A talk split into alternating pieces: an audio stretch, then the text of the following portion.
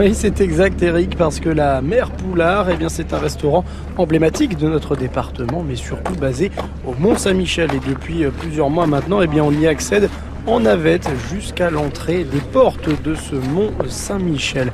Alors rassurez-vous, hein, j'arrive et écoutez, écoutez ce bruit, c'est la musique des fouets qui bat les œufs des omelettes de la Mère Poulard, et ça, ça nous indique qu'on arrive dans le restaurant.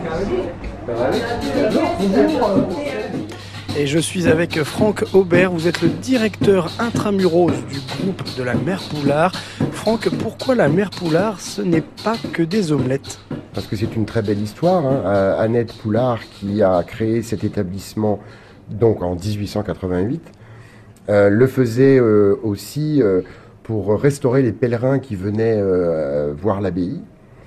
Euh, visiter l'abbaye et tout- toute l'histoire de l'abbaye, on, on remonte à euh, en l'an 700, hein, euh, donc c'est quand même une très vieille histoire. Et c'est vrai que elle, restaurait ses pèlerins et les gens sont, on est dans le symbolisme, hein, donc c'est peut-être pas de l'ésotérisme, mais c'est au moins du symbolisme qui fait que les gens ont énormément de respect de venir chez la mère Poulard, qui était une très fine cuisinière d'ailleurs au tout départ euh, qui a épousé un boulanger euh, sur euh, le mont et puis la machine est vite partie.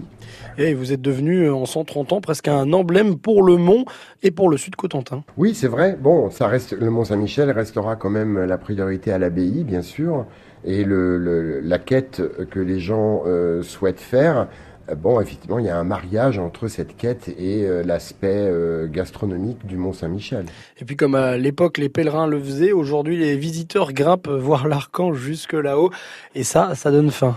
Oui, alors il y a plusieurs, euh, il y a plusieurs méthodes. hein. Soit vous le faites avant, soit vous le faites après.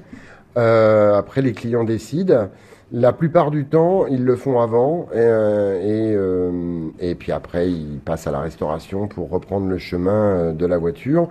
Euh, il faut savoir que sur le Mont Saint-Michel, s'il y avait une petite remarque à faire au niveau de la météo, à partir de 16h, 16h30, on peut remarquer quand même que le, on est en pleine mer et automatiquement il, fait plus frais. Donc les gens viennent plus tôt le matin, euh, font leurs emplettes euh, dans les boutiques et vont visiter bien sûr l'abbaye. Et après, euh, ils se restaurent et repartent.